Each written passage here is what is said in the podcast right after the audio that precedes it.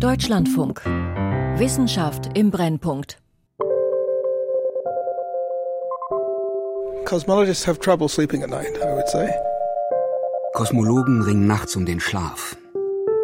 The dark energy that dominates the universe. We have no idea what it is, why it is so small, why it is just beginning to contribute to the acceleration of the universe. Die dunkle Energie dominiert das Universum.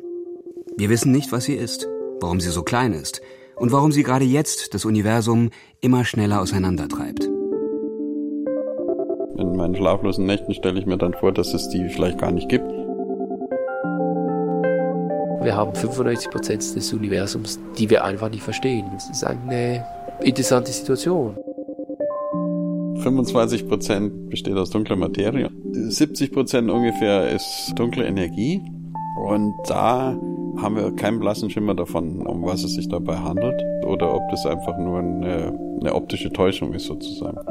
Wir versuchen beide Sachen gleichzeitig mit einer Mission äh, zu klären, dunkle Materie und dunkle Energie. Tatsächlich kennen wir nur vier oder fünf Prozent äh, und das ist im Prinzip eigentlich eine, eine Schande. Dunkle Energie. Was steckt hinter der Supermacht im Universum? Von Dirk Lorenzen. Im Kosmos leuchten Sterne, glühen bunte Gasnebel und helle Galaxien gruppieren sich zu riesigen Haufen. Doch alles, was da in den Weiten des Weltalls strahlt, ist kosmisch gesehen fast nichts. Denn das Universum wird, so die gängige Theorie, zu mehr als zwei Dritteln von dunkler Energie beherrscht. Sie ist prinzipiell nicht zu sehen, auch nicht mit Spitzenteleskopen wie James Webb oder Hubble, lässt aber den Kosmos immer schneller auseinanderfliegen. Die dunkle Energie ist die mysteriöse Supermacht im Universum. Allerdings weiß die Forschung bisher nicht einmal ansatzweise, was physikalisch dahinter steckt. Seit 25 Jahren ist die dunkle Energie das größte Rätsel im Kosmos. Die Kosmologie befasst sich mit dem Universum als Ganzem, mit seinem Aufbau, seiner Entstehung und seiner Entwicklung. Sie stützt sich heute auf einige ganz fundamentale Entdeckungen, erläutert Joachim Wamsgans. Direktor des Zentrums für Astronomie an der Universität Heidelberg. Die Astronomen haben durch vielerlei Messungen in den letzten 70, 80 Jahren eine ganze Menge über das Universum als Ganzes in Erfahrung gebracht.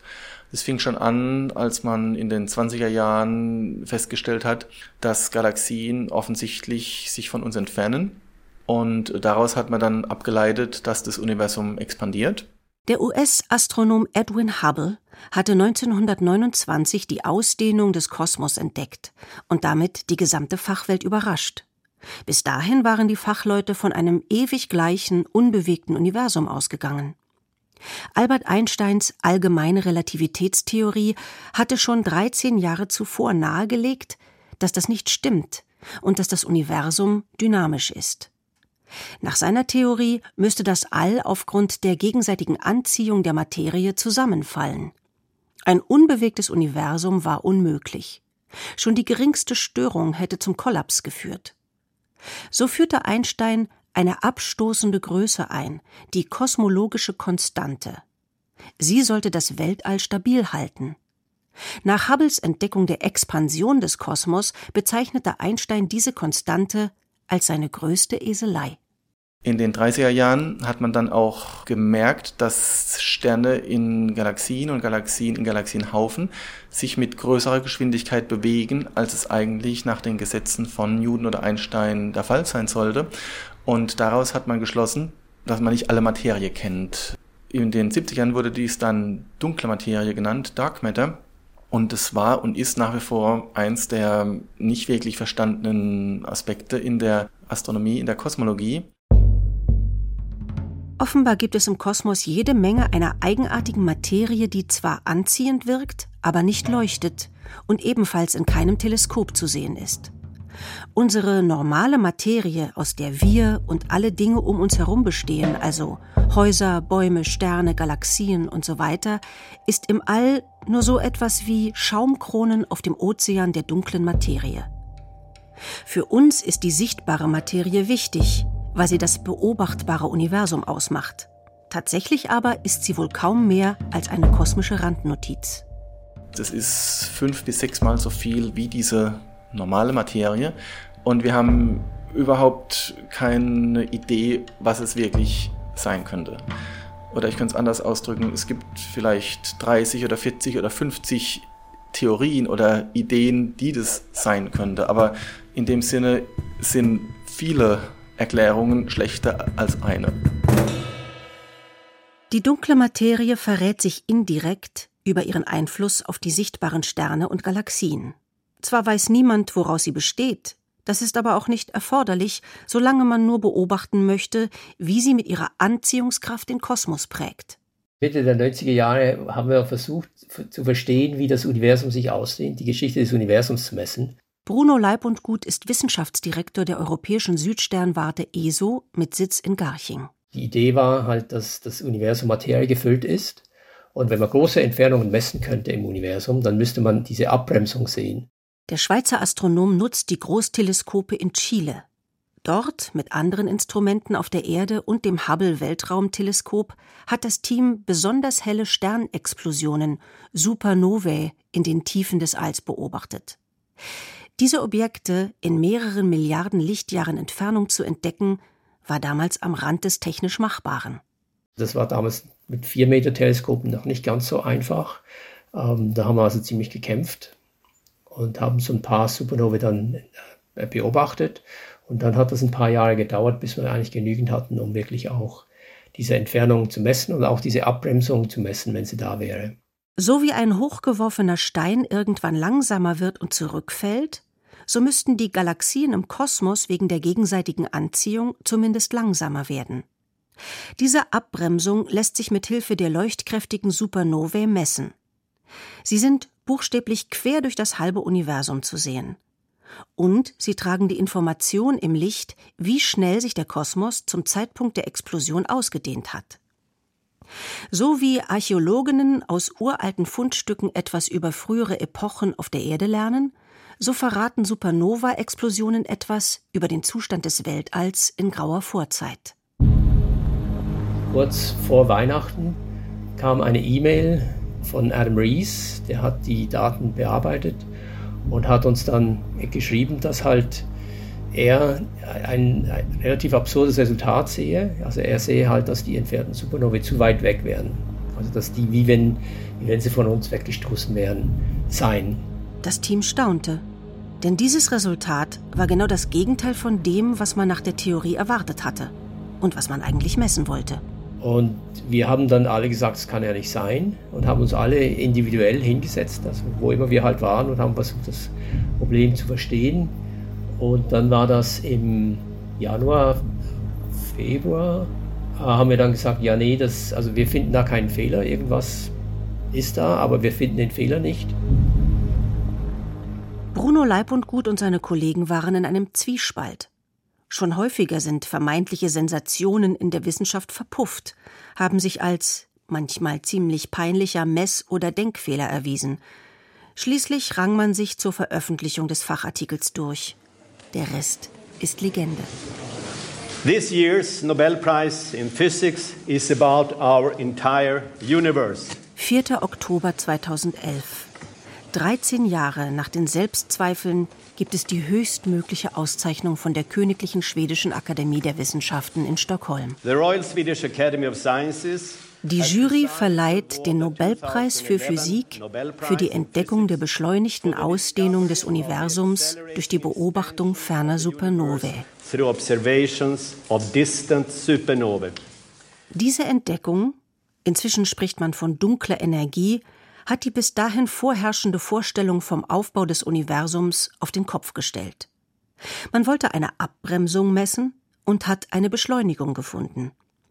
Es war der bislang letzte epochale Durchbruch in der Astronomie. Der Kosmos dehnt sich aus. Das ist die Folge des Urknalls. Die Galaxien, die riesigen Systeme aus Milliarden Sternen ähnlich unserer Milchstraße, entfernen sich voneinander wie Rosinen im aufgehenden Hefeteig. Aber der Teig bläht sich immer schneller auf, weil ihn eine besondere Hefe, die dunkle Energie weiter und weiter beschleunigt. Was genau diese kosmische Hefe ist, weiß bis heute niemand. Diese neue Komponente des Universums wirkt wie Materie mit völlig ungewöhnlichen Eigenschaften, erklärt Bruno Leib und Gut. Normalerweise bei Masse, wenn man halt denkt, Masse zieht sich gegenseitig an, die Energieform, diese dunkle Energie, wie sie dann genannt wurde, die hat diesen gegensätzlichen Effekt, dass halt je mehr dunkle Energie da ist, das Universum wie auseinandergetrieben wird. Also der Raum sich dann eben schneller ausdehnt, beschleunigt ausdehnt. Energie und Masse sind physikalisch zwei Seiten derselben Medaille. Einsteins berühmtes Energie gleich Masse mal Lichtgeschwindigkeit ins Quadrat lässt grüßen. Nach der Entdeckung der dunklen Energie, die das Problem der dunklen Materie noch übertrifft, besteht das Universum zum Großteil aus etwas völlig Rätselhaftem. Günter Hasinger zieht eine ernüchternde Zwischenbilanz der Astrophysik. Tatsächlich kennen wir nur vier oder fünf Prozent 25 Prozent besteht aus dunkler Materie und da würde ich sagen, haben wir, glaube ich, genügend Hinweise zu glauben, dass es die dunkle Materie wirklich gibt. 70 Prozent ungefähr ist dunkle Energie und da haben wir keinen blassen Schimmer davon, um was es sich dabei handelt. Günter Hasinger gehört zu den weltweit profiliertesten Astronomen und ist nun designierter Gründungsdirektor des Deutschen Zentrums für Astrophysik, das in Görlitz entstehen soll. Für sein neues Institut gibt es, wie man sieht, im Kosmos genug zu tun. Und doch waren nicht alle Fachleute von der zusätzlichen Komponente im All völlig überrascht. Bereits Albert Einstein hatte an eine Art abstoßendes Element in seiner Theorie gedacht. Der Adam Rees hat das damals schon richtig erkannt, hat gesagt, ja, das entspricht sowas wie der kosmologischen Konstante von Einstein, die Einstein damals eingeführt hat, um das Universum zu stabilisieren oder die Modelle des Universums zu stabilisieren. Und da äh, hat sich dann herausgestellt, dass das eigentlich passen könnte. Einsteins größter Fehler erlebte ein sagenhaftes Comeback. Im Standardmodell der Kosmologie, Lambda Cold Dark Matter genannt, prägen dunkle Energie, Lambda, und die dunkle Materie das Universum. Dieser Ansatz erklärt recht gut die Beobachtungen. Der Kosmos ist aus einem extrem dichten und heißen Zustand hervorgegangen, dem Urknall. Während das All sich immer weiter ausdehnte, kühlte das Gas ab und bildete Galaxien, Sterne und irgendwann auch Planeten. Die kosmologische Konstante könnte als dunkle Energie einfach eine Eigenschaft des Raumes sein, die ihn immer weiter auseinandertreibt, wie Bruno Leib und gut veranschaulicht. Wenn Sie eine Feder haben, also eine Metallfeder, wenn Sie die strecken, dann wird das, je mehr Sie die strecken, desto schwieriger wird das. Und bei der dunklen Energie wäre das genauso umgekehrt. Je mehr Sie die strecken, desto einfacher wird es. Und es ist eben so, dass wir in unserer physikalischen Erfahrung nichts haben, das dieser dunklen Energie entspricht. Vielleicht hat der Raum einfach diese kuriose Eigenschaft und wir müssen das schlicht hinnehmen, auch wenn es recht willkürlich postuliert ist und sich kaum nachweisen lässt. Auch die Quantentheorie, die Theorie des ganz Kleinen, kennt etwas, das wie eine dunkle Energie wirken könnte, erklärt Günter Hasinger. Die Energie des Vakuums. Wenn man aus einem Raum alles rausnimmt und, und den Raum selber auch noch praktisch auf den absoluten Nullpunkt abkühlt, dann sollte da ja nichts drin sein. Aber wenn man da ein Messgerät reinstellt, findet man immer wieder Teilchen in diesem, das sind diese virtuellen Teilchen. Nichts gibt es in der Physik nicht. Selbst das Nichts hat eine Energie. Und es gibt ja die Berechnungen, dass die gesamte Energie, die in diesen virtuellen Teilchen drinsteckt, ungefähr 120 Zehnerpotenzen größer sein soll als die dunkle Energie, die wir im Kosmos finden. 120 Zehnerpotenzen heißt eine 1 mit 120 Nullen. Um diesen Faktor ist die theoretisch vorhergesagte dunkle Energie größer als die im Weltraum beobachtete dark energy. It's the worst prediction in all of physics. Die dunkle Energie sei die schlechteste Vorhersage der gesamten Physik, höhnt der Kosmologe Lawrence Krauss, der einst an der Arizona State University tätig war. Also das Rätsel ist eigentlich gar nicht so sehr, warum gibt es eine dunkle Energie, sondern warum ist die so winzig klein? Und doch, so scheint es, nehmen viele Fachleute den desaströsen Unterschied zwischen Vorhersage und Messung eher schulterzuckend hin und hoffen wohl, das Problem werde einfach irgendwann verschwinden.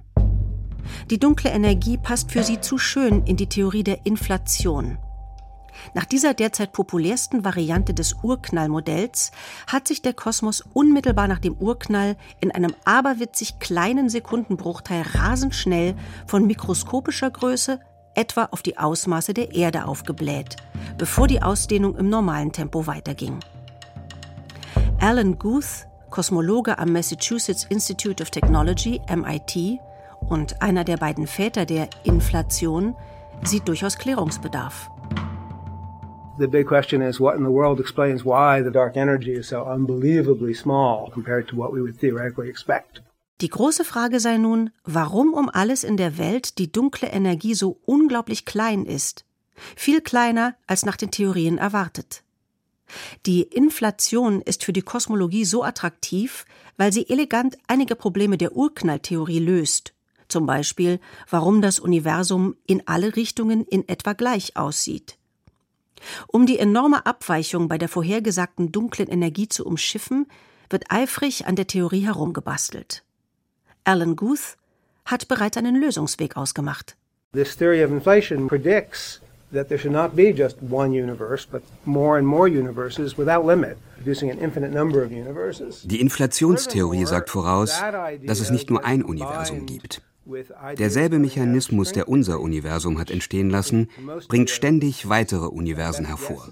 Unendlich viele. Zudem gibt es, nach der String-Theorie, die viele für die grundlegendste Art halten, unsere Welt zu erklären, nicht nur eine dunkle Energie, sondern etwa 10 hoch 500. Das ist eine 1 mit 500 Nullen. Eine verrückte Zahl. In diesem Multiversum würde es jede einzelne Art der dunklen Energie geben. Menschen, die über die dunkle Energie nachdenken, entstehen aber nur dann, wenn die Energie sehr klein ist. Spitzt man die Argumentation zu, hieße das, wäre die dunkle Energie viel größer, würde das All viel schneller auseinanderfliegen – und es wären nie die Galaxien mit den Astronominnen und Astronomen entstanden, die sich heute über die so winzig kleine dunkle Energie wundern. Eine Argumentation, der manche Fachleute nicht folgen, etwa Joe Silk, berühmter Kosmologe von der Universität Oxford.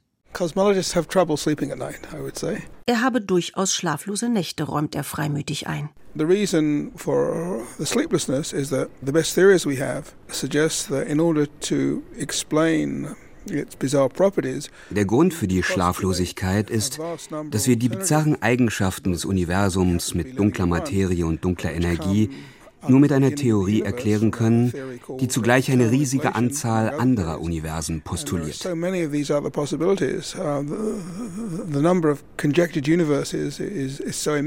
mit der ewigen Inflation stellen sich aber Fragen, die mit heutiger Physik nicht zu erklären sind, sondern wohl eher mit Metaphysik zu tun haben. Uh, uh,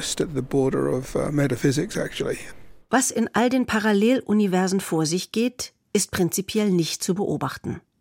Den Fachleuten bleibt nur, in unserem Universum nach Hinweisen auf Inflation und Co. Ausschau zu halten.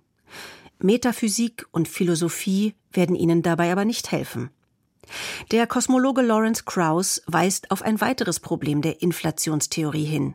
And inflation at the same time is unfortunately so robust that it could be consistent with almost any observation we could make. And that is a problem. Die Inflationstheorie sei leider so robust, dass sie sich praktisch allen möglichen Beobachtungen anpassen lasse. Robust ist hier eine beschönigende Umschreibung für beliebig. Denn eine Theorie, die meint, alles erklären zu können, erklärt nichts. So schätzt das auch der Heidelberger Astronom Joachim Wamsgans ein. Nach den Wissenschaftsphilosophen ist eine wissenschaftliche Theorie dann eine gute, wenn sie falsifizierbar ist und natürlich auch durch Messungen bestätigbar, verifizierbar. Wenn eine Theorie sagt, ich kann alles erklären und egal, was ihr mit euren Instrumenten messen werdet, dann hat die nicht eine große Aussagekraft für mich und insofern ja, macht sie nicht wirklich Vorhersagen, die man falsifizieren kann. Also mit diesem Argument könnte man sogar bezweifeln, ob das überhaupt eine richtige naturwissenschaftliche Theorie ist. Die Lage ist unübersichtlich. Die Inflation ist sehr populär, aber womöglich nicht mehr als eine mathematische Spielerei. Die dunkle Energie jedenfalls ist kein Beleg dafür, dass das Weltall wirklich durch eine kurze Phase des exponentiellen Ausdehnens ging, betont Günter Hasinger. Das große Rätsel ist dann wieder, warum hat die aufgehört? Also warum ist das Universum nicht einfach weginflatiert, äh, sondern warum wurde es irgendwann mal gebremst und ist dann in so einen mehr gemütlichen, mehr gemütliche Expansion gegangen? Also es sind alles so fundamentale Unwissenheiten, die wirklich in, in unserem allgemeinen Verständnis stehen. Günter Hasinger, einst Direktor am Max-Planck-Institut für extraterrestrische Physik und am Astronomieinstitut der Universität von Hawaii sowie Wissenschaftschef der Europäischen Weltraumorganisation ESA, sieht mit einiger Skepsis auf die dunkle Energie. Und an der Stelle weiß ich also noch nicht, kann ich noch nicht hundertprozentig sagen, dass es die dunkle Energie so wirklich gibt oder ob das einfach nur eine, eine optische Täuschung ist sozusagen. Die Beobachtung, dass das Universum sich beschleunigt ausdehnt, scheint inzwischen gut belegt. Daran gibt es wenig Zweifel. Aber vielleicht greift der Schluss, dass es die dunkle Energie geben muss, zu kurz. In meinen schlaflosen Nächten stelle ich mir dann vor, dass es die vielleicht gar nicht gibt, sondern dass es so ein bisschen ist wie der Äther, wo dann alle nach dem Äther gesucht haben und Einstein dann gesagt hat, nein, ihr müsst ja einfach ein bisschen die, den Raum und die Zeit verbiegen und schon passt alles. Der Äther war ein hypothetischer Stoff, der Ende des 19. Jahrhunderts den Physikern bestimmte Effekte erklären sollte. Der Äther sollte transparent sein, zugleich aber mechanische Eigenschaften wie Stahl haben. Das war ein Hirngespinst. Denn für die unerklärlichen Phänomene damals brauchte man keinen zusätzlichen Stoff, sondern nur einen neuen theoretischen Ansatz, die Relativitätstheorie. Im 18. Jahrhundert war die Oxidation durch Sauerstoff unbekannt. Man wähnte die sagenhafte Substanz Phlogiston am Werk. Eine schöne Idee, die sich mit der Entdeckung des Sauerstoffs buchstäblich in Luft auflöste. Fürchtet der Kosmologe Lawrence Krauss, dass die dunkle Energie das Phlogiston von heute ist? I hope it is. das hoffe er sogar, ist seine entwaffnende Antwort.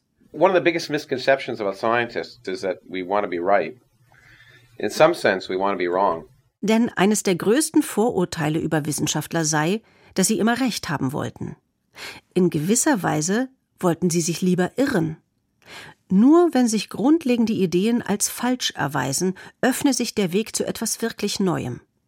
Gilt das auch für die dunkle Energie? Jagen die Forscher jetzt wieder einem Phantom hinterher? Das Universum sei nun einmal sehr komplex, meint Joe Silk trocken. Die Kosmologinnen und Kosmologen haben heute ein mathematisches Modell, das die beobachteten Phänomene wie die Beschleunigung recht gut beschreibt, das aber 95 Prozent des Kosmos physikalisch nicht erklären kann. Dunkle Materie und dunkle Energie sind da, aber niemand weiß, was dahinter steckt. T-minus 15 seconds and counting. T-minus 10, 9, 8, seven, six, five, four, three, two, one. Ignition, Einer, der das ändern möchte, ist Knut Jahnke vom Max-Planck-Institut für Astronomie in Heidelberg.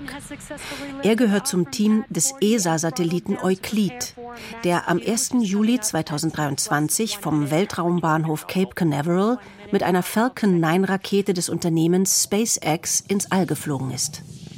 Euclid spacecraft separation confirmed.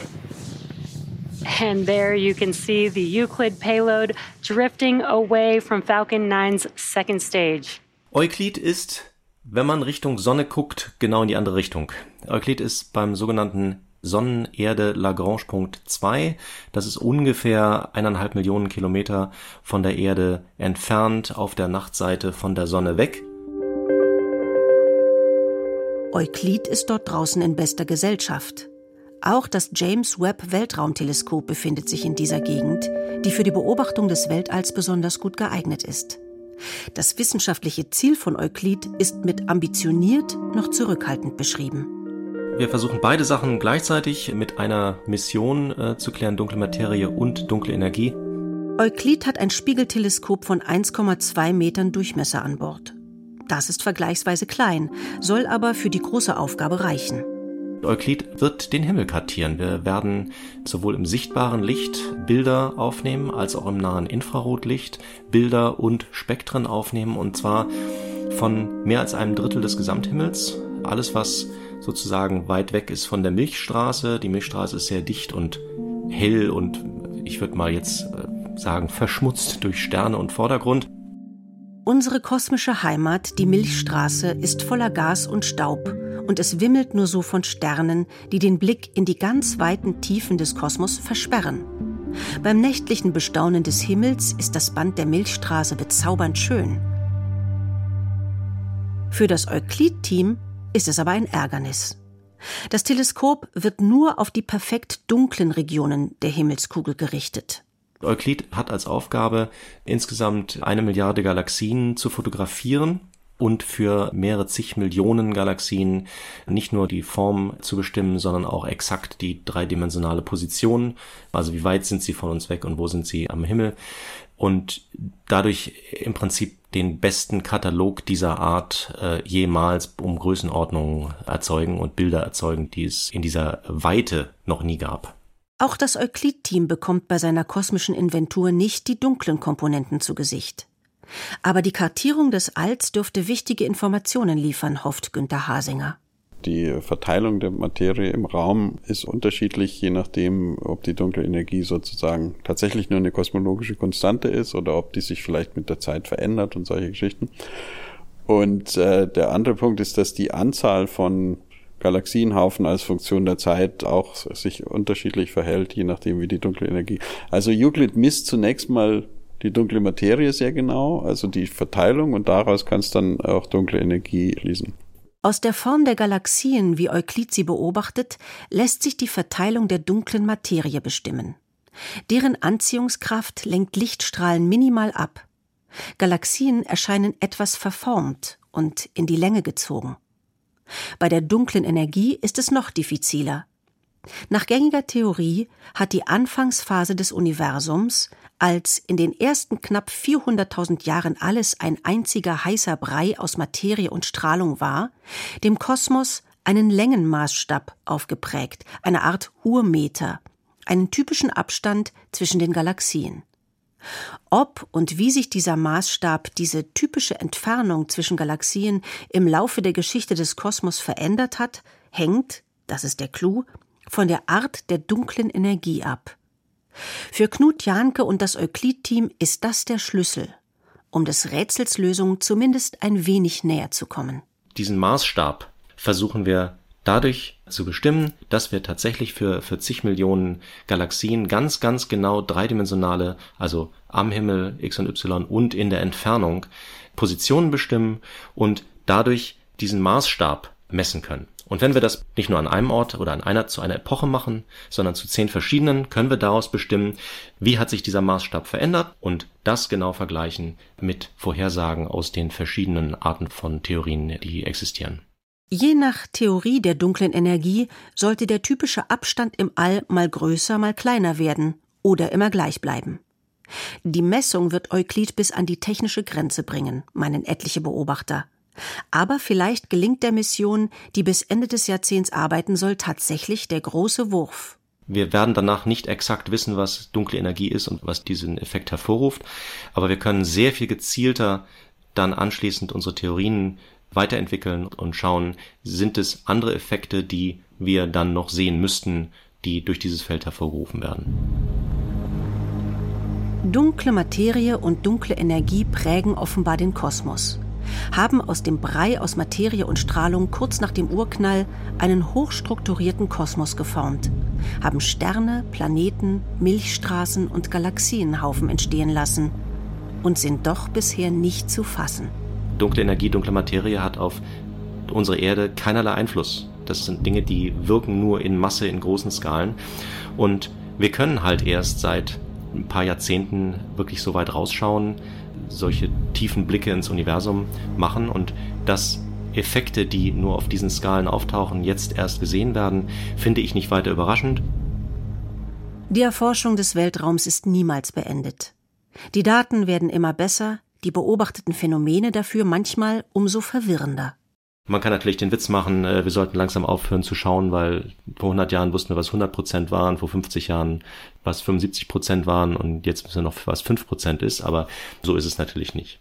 Bruno Leib und Gut mahnt die gesamte Kosmologiegemeinde zu etwas mehr Demut. Das aktuelle Weltmodell mag mathematisch leidlich funktionieren, muss bei 95 Prozent des Universums aber passen. So populär die Standardtheorie mit dunkler Materie, dunkler Energie etc. auch ist, von Präzisionskosmologie, wie manche angesichts der ausgeklügelten mathematischen Modelle schwärmen, kann sicher keine Rede sein. Wir hatten halt mit der Kosmologie immer Probleme. Also die Kosmologie war ja nie vollständig. Wieso soll, das ist auch so ein bisschen philosophisch schwer zu verstehen. Wieso, wieso sollen wir jetzt die erste Generation überhaupt sein, die dieses Universum jetzt verstanden hat. Äh, ist auch, ich, ich bezeichne das immer ein bisschen anmaßender, wenn man das jetzt so sagt. Sollte die dunkle Energie tatsächlich existieren und eine Eigenschaft des Raumes sein, dann steht das Weltall vor einer trostlosen Zukunft. Die Expansion setzt sich immer schneller fort. Irgendwann werden die Abstände zwischen den Galaxien so groß, dass im Kosmos gar nichts mehr zu sehen ist. Den Sternen geht mit der Zeit der Rohstoff aus, es kommen keine neuen hinzu und die bestehenden verlöschen irgendwann. Der heute so wunderbare Kosmos mit wenig, oft aber geradezu betörend schön leuchtender Materie wird eine riesige, kalte, stockfinstere Ödnis. Manche sprechen vom großen Frieren oder dem großen Wimmern. Bis dahin aber sind Sonne, Erde und die Fachleute, die über die dunkle Energie grübeln, längst vergessen. Dunkle Energie. Was steckt hinter der Supermacht im Universum? Von Dirk Lorenzen. Es sprachen Winnie Böwe und Maximilian Held. Ton Hermann Leppich. Regie Friederike Wigger. Redaktion Jana Wuttke. Produktion Deutschlandfunk Kultur 2023.